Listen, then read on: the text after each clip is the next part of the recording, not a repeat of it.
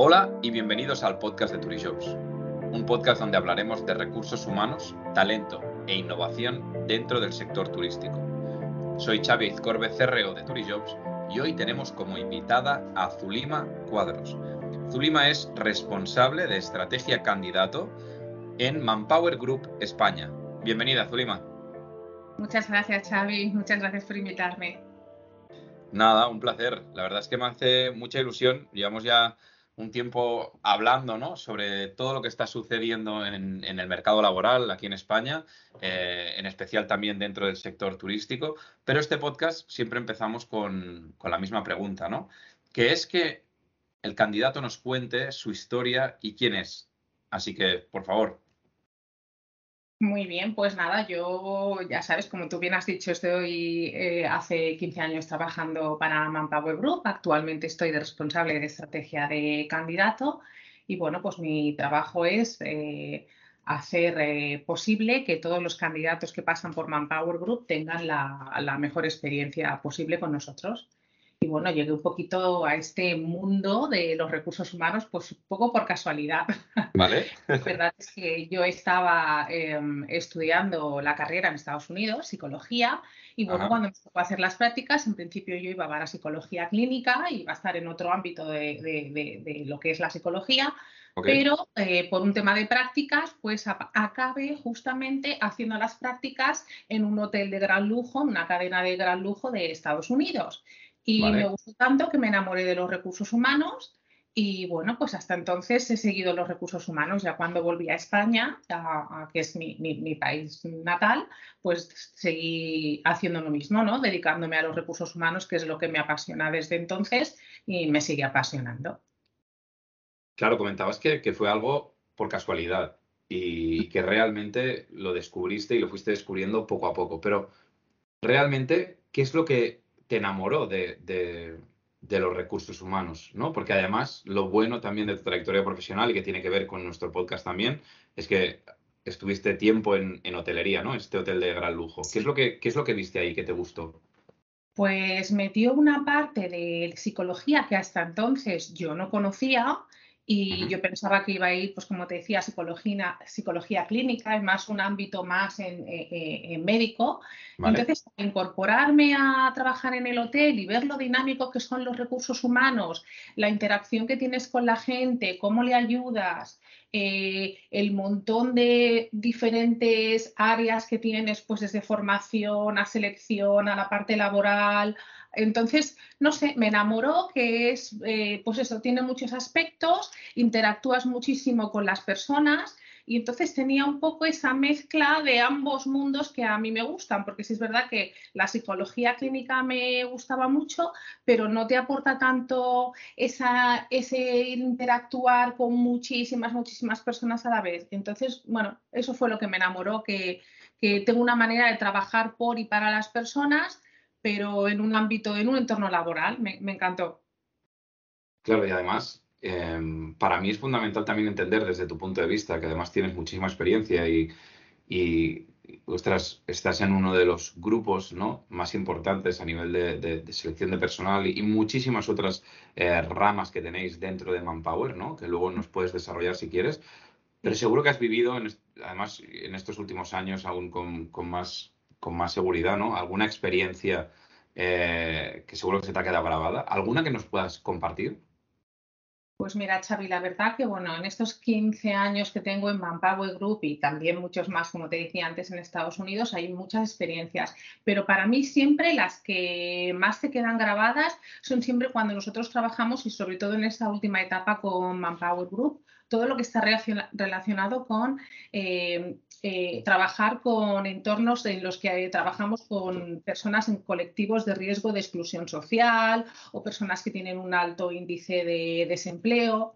Ahí es cuando verdaderamente disfruto, porque sabes que lo que tú estás haciendo tiene un, tiene una importancia muy relevante para estas personas. El trabajo lo es todo, es lo que te, lo que te permite realizarte como persona, tus sueños, vivir, no es solo un mero hecho, una mera manera de ganar dinero. Entonces, para mí, todas las acciones que hacemos siempre, pues como te decía, pues trabajamos con colectivos de jóvenes para asegurarnos que obviamente en España, como hay una tasa de paro tan alta, pues intentamos eh, incorporar a los jóvenes en el mercado laboral. Esto, por ejemplo, el grupo lo hacemos a través de Human Age Institute, entonces hacemos un montón de acciones para que pues se formen y para involucrarlos en proyectos interesantes, trabajos con colectivos de personas mayores de 45 años que también tienen muchos problemas para reincorporarse al mercado laboral si han sido desvinculados, eh, con mujeres, ahora por ejemplo estamos también trabajando con colectivos de LGTBI. Entonces son Todas estas cosas hacen que tu trabajo cobre un sentido un poquito más importante. Y una que tengo grabada, que además es muy, muy reciente, es que nosotros ahora estamos trabajando muy, muy, muy de una manera muy fuerte y muy implicada con eh, incorporar al mercado laboral a personas que, que han salido de Ucrania por el tema de la guerra. Y esto es una acción que tenemos en el grupo a nivel mundial y entonces estamos trabajando desde todos los países, muy especialmente con personas de Ucrania, para que puedan incorporarse a trabajos en todos estos países a los que están, por desgracia, teniéndose que, mudar por el tema de la guerra. Entonces, esto, todo esto mm, a mí es que ya me encanta, me, encanta. Estoy totalmente de acuerdo y además nosotros desde Turijobs, justo acabas de mencionar el tema de Ucrania, hemos lanzado esta semana también una campaña muy similar a la vuestra en la que lo que estamos haciendo es dar de forma gratuita ¿no? a aquellos eh, empleadores, ¿no? clientes nuestros que quieran buscar talento para ¿no? estas personas que han sido eh, pues que han tenido que salir de Ucrania, pues que tengan la posibilidad ¿no? de poder publicarlas y, y, sobre todo pues que además lo hemos podido hacer en colaboración con Cruz Roja, eh, que, que, la verdad pues nos está ayudando muchísimo para que todo esto pueda salir. La verdad es que entiendo perfectamente lo que me dices y, y lo comparto. Y siempre hago la misma pregunta también, porque ya sabes que este podcast también nació con la, con, la visión de dar visibilidad al Departamento de Recursos Humanos, empoderar al Departamento de Recursos Humanos, porque vemos que hoy más que nunca es fundamental ponerlo en el centro de la estrategia de cualquier empresa. ¿no? Porque al final eh, es, lógico, y más en el sector turístico, que somos un sector de servicios, pues eh, quien da la experiencia a nuestro cliente final pues obviamente son las personas, son nuestros equipos, ¿no? Por eso es, fundamental. Entonces, desde tu punto de vista, ¿cuál es el, mayor papel de, este departamento de recursos humanos, de people, de personas? Pues la verdad que es que el Departamento de Recursos Humanos eh, tiene un papel súper importante en, las compañías. Piensa, hasta ahora, bueno, hasta ahora, en muchas empresas hasta hace poco eh, las personas de recursos humanos no estaban ni siquiera en el comité de dirección, ¿vale? Se, veía como un departamento más administrativo que no aportaba tanto valor. Es en los últimos años donde se está empezando a comprender que verdaderamente desde recursos humanos se aporta un gran valor a las compañías, porque al final las personas son el motor que mueve a las compañías. Entonces, eh, si tú tienes a las mejores personas incorporadas en tu compañía, que entienden tu cultura, eh, que sabe seleccionar los perfiles que verdaderamente van a poder tener esas habilidades para llegar a ayudar a las compañías a conseguir sus objetivos profesionales. Entonces, esto es, sea, esto es mm, mm, súper importante y es solo hace poco que se está entendiendo este papel tan estratégico de los recursos humanos y además, sobre todo, aparte de tener este papel estratégico en el que ayuda a la compañía a conseguir sus objetivos,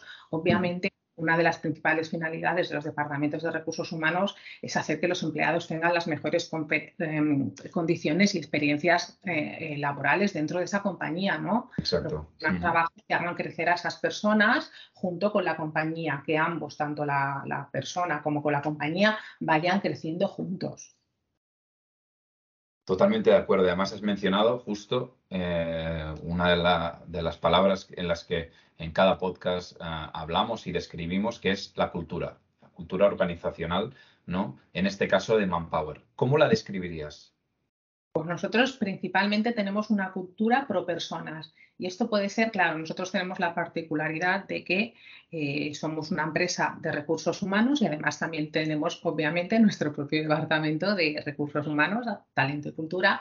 Entonces, nosotros, en cuanto a los servicios que nosotros proporcionamos a miles de compañías en España y en el mundo, o sea, lo que a nosotros, la cultura que nos describe siempre es que somos pro personas. Nosotros Obviamente trabajamos con nuestros clientes, pero trabajamos para nuestros candidatos. Nuestro centro, nuestro centro está siempre focalizado en el candidato, en conseguir el mejor trabajo posible, un trabajo digno. Esta es una de las de la misión principal que tenemos en, Manpower Group. Nosotros no queremos conseguir a nuestros candidatos cualquier trabajo a cualquier precio. Nosotros trabajamos para que nuestros candidatos se incorporen en trabajos dignos, en trabajos que hagan que crezcan como personas, como profesionales y que les ayude a conseguir sus objetivos en la vida. Entonces, eh, la cultura que tenemos en Manpower es siempre pro personas y siempre vamos a intentar encajar eh, la visión que este candidato tiene en cuanto a su futuro profesional con empresas que también a nivel cultural y tipo de empresas encajan con la visión que este candidato tiene. Y luego, a nivel interno, obviamente, como compañía y en cuanto a los empleados que formamos parte de Manpower Group, pues también somos una, somos una empresa que está también muy enfocada en tener una cultura colaborativa, en la comunicación, eh, somos una empresa que promueve mucho la agilidad, obviamente, porque somos una empresa de servicios necesitamos dar un servicio a nuestros clientes, pero también somos una cultura de empresa que valora mucho el aprendizaje, el que las personas podamos asumir riesgos, que no tengamos miedo al error, a la creatividad.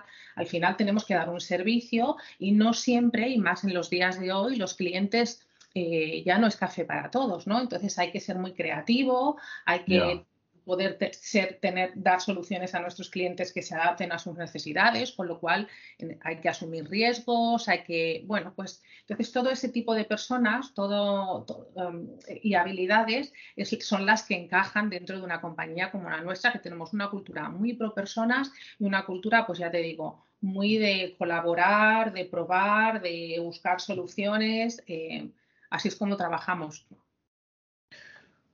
Muy bien, claro. Y aquí está algo que es, que es fundamental también y que me encantaría saber tu opinión, porque sé que, Colin, tenéis muchísimos datos al respecto y, sobre todo también conocéis muchísimo las tendencias que puedan venir a futuro.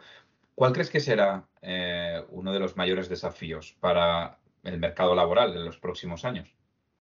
Pues mira, uno de los mayores desafíos para el mercado laboral y que llevamos también algún tiempo ya hablando de ello, sobre todo es pues la tecnología, ¿no? Cómo nos movemos tan rápido en la tecnología y la robotización de muchos de los puestos de trabajo. Ahora, con esto no hay que desanimar a las personas. Obviamente la tecnología y la robotización eh, van a hacer que muchos mm, puestos de trabajo desaparezcan, pero a su vez también se van a crear nuevos puestos de trabajo, porque lo mismo que se creará una tecnología, necesitarán personas que las desarrollen o que las hagan funcionar, etcétera, etcétera. Con lo cual, no es una cuestión de se van a perder muchos puestos de trabajo que no se van a recuperar, esos mismos no, pero se crearán otros y las personas no tienen por qué tener ningún miedo a la tecnología y a la robotización. Lo que sí hay que tener muy en cuenta es que solo serán las personas, aquellas que sean capaces de adaptarse a estos cambios, ¿vale? Tenemos que estar en continuo aprendizaje. Lo que yo aprendí hace 15 años en la carrera sobre recursos humanos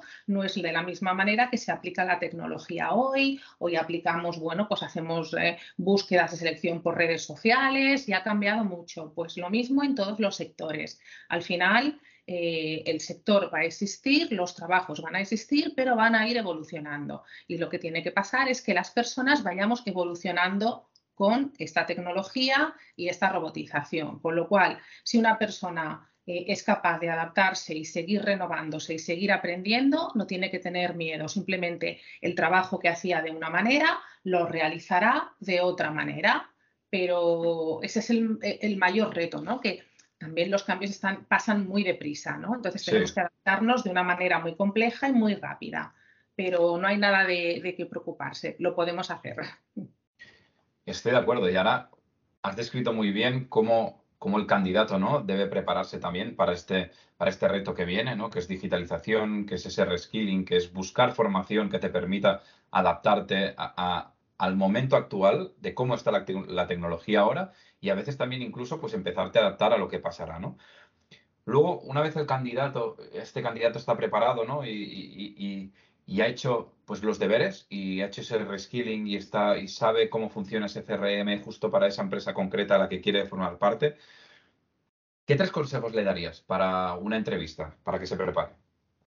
Vale, pues consejos muy sencillos, la verdad, no van a ser unos consejos, eh, hay una base siempre en las entrevistas y lo que te decía, quizás ahora puede que hagamos una videoentrevista en vez de una entrevista como se hacía antaño o utilicemos herramientas, pero al final hay una base que es que al final esa persona te tiene que conocer. Entonces, consejos que le daría a las personas que van a entrevista. Básico, infórmate muy bien sobre la empresa para la que vas a hacer la entrevista los empleadores quieren gente eh, que demuestre un interés por el cual tú quieres trabajar en esa empresa. No quieren ni decir, oye, pues, ¿por qué te gustaría trabajar aquí? Ah, pues porque necesito trabajo, porque no. Quieren personas que conozcan la compañía, que les expliquen por qué les gustaría trabajar en esa compañía, qué ven en esa compañía que creen que encaja con ellos y con su manera de ver el trabajo, qué podrían hacer para hacer crear la compañía. Entonces, sobre todo, siempre que vayas a una empresa, infórmate muy bien de qué tipo de empresa estás yendo a hacer la entrevista, a qué se dedican, eh, cuál es la cultura que tienen en la compañía, etcétera. Al final, el entrevistador tiene que notar que tú estás verdaderamente interesado en esa empresa y que no es una entrevista más, ¿de acuerdo? Estoy de acuerdo, sí. Entonces, otro consejo que hay que dar y que también es muy básico, pero te repito, siempre con estos básicos mm, la, entrevista no te va a fallar, vaya como vaya, eh, no mentir, ¿de acuerdo? No hay que mentir, ni maquillar, ni experiencias, ni habilidades. Si no las tienes, tienes que ser sincero y decir que no las tienes y no pasa nada. Muchas veces no pasa nada porque esa experiencia o esa habilidad se puede adquirir en el puesto de trabajo. ¿Vale? Pero sí tenemos que ser sinceros porque el engordar, maquillar o decir que hacemos cosas que en realidad no sabemos hacer, al final se ven cuando tú te incorporas al puesto de trabajo. Y eso puede derivar, obviamente, en que al final no encajes y no superes o el periodo de prueba o no te adaptes bien a la compañía. Con lo cual, no hace falta mentir, es mucho mejor ser sincero o sincera en cuanto a tus habilidades, experiencia, etcétera, y de esa manera te irá mucho mejor, porque no siempre eh, la persona ah, que encaja al 100% es la que va a ir a ese puesto de trabajo. Hay muchos otros factores en los que eh, los entrevistadores también se, toman en cuenta a la hora de encontrar a la persona.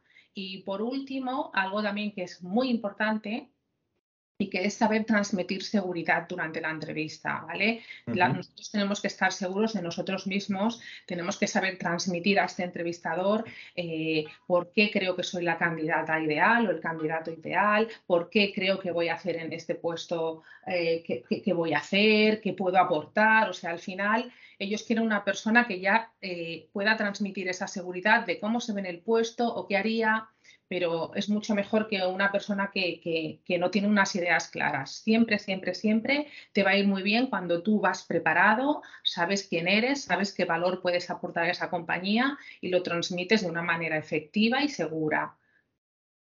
Estos son mis tres consejos básicos. A partir de ahí podrían decirte muchísimas cosas, ¿no? Pero estas tres reglas, si tú las sigues, si vas bien informado, si no mientes y si transmites todo lo que tú eres con seguridad al entrevistador, seguro que te va a ir bien. Igual no eres el candidato finalista por muchos motivos, pero seguro que la entrevista te va a ir bien. Estoy de acuerdo. Además, a veces mencionamos también que, el proceso de entrevistar eh, también es un proceso de aprendizaje, que a veces yo incluso, y me incluyo, hemos vivido los momentos ¿no? en los que hemos tenido que buscar trabajo y hemos tenido que hacer procesos de selección, pues como a veces como una humillación, ¿no? Depende cómo, cómo, lo vivas. Eh, y realmente la forma de, entenderlo y, poder aprender de ello es, oye, yo voy a la entrevista también, me preparo, como has dicho tú, y luego también pido el feedback, etcétera, cuando termino, para poder ir aprendiendo de cómo, de a cómo hacer entrevistas, que también es, algo que, es fundamental. Totalmente, totalmente. Es que eh, tiene que ser así, pero sobre todo, ya te digo, es una cuestión más de eh, que al final se note, ¿no? El tipo de persona que tú eres, el, no es solo ah, cuántas veces hemos visto y un montón de gente que viene súper preparada, a veces de los másters y hacen las entrevistas y se saben las respuestas al dedillo y te lo dicen todo perfecto y después no son tampoco los seleccionados, porque no se trata de eso, no se trata de decir una respuesta en concreto o pensar qué es lo que quieren oír los entrevistadores quieren conocerte, quieren ver, porque ahora mismo en los puestos ya no es solo la experiencia y, eh, eh, hay muchos factores en común. Entonces, quizás cualquier cosa que tú les puedas decir, de ti es lo que te diferencia del resto de los candidatos y hace que tú seas el candidato ideal para ese puesto. Entonces, eh, es súper importante, pues, lo que decimos, eh, no llevar nada demasiado, lo que decíamos, prepárate, pero no te lleves las respuestas o algo muy pesado, deja que fluya, contesta con sinceridad y, te irá siempre bien. Muy bien, claro, has hablado de preparación a la entrevista, de investigar, has hablado de, mostrar también esa seguridad y luego también, sobre todo, de ser honestos, de no mentir. Por último, eh, que justo has mencionado ahora, ¿cómo es el candidato ideal para ti, que puede estar, eh, que puede estar y se puede repetir en muchísimos candidatos. ¿eh? Lo que pasa es que cada uno tendrá luego los skills que se necesita para cada uno de los proyectos que, necesiten vuestros clientes, ¿no? Pero algo que veas que, es transversal, ¿no? En muchos candidatos o tres cositas que digas, ostras, estos tres atributos eh, es lo que busco también siempre en estos candidatos. Claro, pues un poquito, Sí, pues como tú comentas, a ver, a nivel técnico el candidato perfecto no existe, ¿vale? Correcto. Es también, es también bueno saber gestionar las expectativas tanto como candidato como empleador, ¿vale? Porque también yo estoy en el área de recursos humanos trabajando para clientes. Es muy difícil encontrar candidatos que siempre cumplan un perfil, sobre todo lo que llamamos perfil duro y perfil blando, la, la experiencia de las soft skills al 100%. ¿Vale? Siempre va a haber algún área de mejora en alguno de los aspectos. Entonces, si partimos de que el candidato ideal en principio no existe, te estoy, y esto lo estoy diciendo a nivel técnico, ¿vale? sí, sí, sí, por supuesto. ¿Vale? Pero luego sí que es verdad que sí que si miramos lo que tiene que ver con, con la parte soft del candidato, ahí sí que hay un candidato ideal, que yo creo que es lo que vale más, sobre todo a la hora de ser un candidato ideal. No es tanto la experiencia que tengas, ni el puesto al que apliques, ni nada. Al final aquí se trata de lo que te decía antes, el candidato que demuestra tener un interés y una ilusión por ese puesto, ¿vale? Eso es imprescindible. A mí alguien que me viene a pedir un trabajo y le da igual si es mi puesto de trabajo como si es el del vecino, pues en realidad no. A mí yo quiero que alguien que demuestre que tiene interés e ilusión por trabajar en mi compañía y por, por estar en ese puesto de trabajo. ¿Vale? Eso es esencial. Y luego todo lo que tiene que ver, como te decía, con las habilidades, ¿vale? Eh, pues en, la mayoría de las veces eh, no es una cuestión de aptitud, tienes que tener esas habilidades, pero también lo que comentábamos es que la actitud con C eso es lo que hace también que se te diferencie en las entrevistas. Entonces, para mí el candidato ideal es el que sabe, pues como te decía, que posiblemente yo no soy el candidato 100%, que sé que este, pero tengo la actitud, las ganas, la ilusión por eh, empezar en este puesto de trabajo. Eso, eso va bueno, recorre mm, mm, distancias. La actitud, actitud y actitud es, la, es, una de las partes más importantes de, ese candidato ideal y de cuando tú te enfrentas a una entrevista. ¿Vale? Esto puede diferenciar, pues tú estás entrevistando a alguien para un puesto y todos los candidatos han, han, estado en el mismo tipo de universidades, tienen más o menos la misma experiencia, al final eh, las dos características principales que te van a diferenciar y que van a hacer que tú seas el candidato perfecto va a ser la actitud que tú tienes en cuanto a la entrevista y en cuanto a maneras de afrontar las cosas y el trabajo, la vida y las soft skills soft skills, soft skills, soft skills son súper, súper, súper importantes, ¿de acuerdo? ¿Y a qué me refiero a lo mejor para un soft skill si alguien no, no a lo mejor no es del mundo de los recursos humanos? Pues, por ejemplo, eh, ¿qué se valora muchísimo de candidatos hoy en día? Pues, eh, eh, que, pues por ejemplo, flexibilidad, proactividad, creatividad, ¿vale? Ve si busca proyectos que sean cambiantes, que sean complejos, que, que no estén diseñados al 100%, que requieran ideas. Esto te va a hacer adquirir estas habilidades que te van a hacer ideal para un puesto, porque tú serás a lo mejor el perfecto, me lo, invento, director de operaciones, pero si tú no eres capaz de tener pues ciertas habilidades, no lo vas a poder, eh, no lo vas a poder ejercer. Entonces, pues eso, pues yo qué sé, resiliencia, pensamiento crítico, manejo al estrés, busca proyectos que sean retadores, proyectos de nueva creación e implementación, ¿de acuerdo? Donde al final tú puedas adquirir estas ah, habilidades que no las vas a poder adquirir de otra manera. E, estas soft skills y esta actitud es lo que van a hacer que junto con, pues, con lo que decimos el perfil duro, que es tu experiencia y tus, estudios, pues seas candidato ideal. Has mencionado temas importantísimos como, la actitud, eh, soft skills, ser creativo, em, saber adaptarse a las situaciones, porque ahora mismo, después de todo lo que hemos vivido, realmente cuando encuentras ¿no? un perfil que es adaptable, eh, que no quiere decir que aguante todo, ¿eh? todas las perrerías. Claro, a, veces, a, veces, se confunde, ¿eh? se quiere decir que, con una actitud positiva y dándole las herramientas como desde, desde el empleador para que consiga sus objetivos, pues realmente busca lo que decimos, formas creativas, se adapta e intenta sacar ¿no? Eh, el objetivo que, tenemos en cada. Exacto. Así que nada, con esta pregunta terminamos, Tulima. De verdad, te agradezco muchísimo todo lo que nos has eh, compartido. Mm, me ha parecido súper interesante. Muchas gracias a ti. y nada, seguimos, eh, seguimos hablando sobre talento, sobre innovación. Así que muchísimas gracias a todos los que estáis escuchando el podcast de Turishops, el primer podcast de recursos humanos dentro del sector turístico en España y compártelo si te ha gustado. Muchísimas gracias, nos vemos la semana que viene y recuerda, people make the difference. Y ahora detener grabación.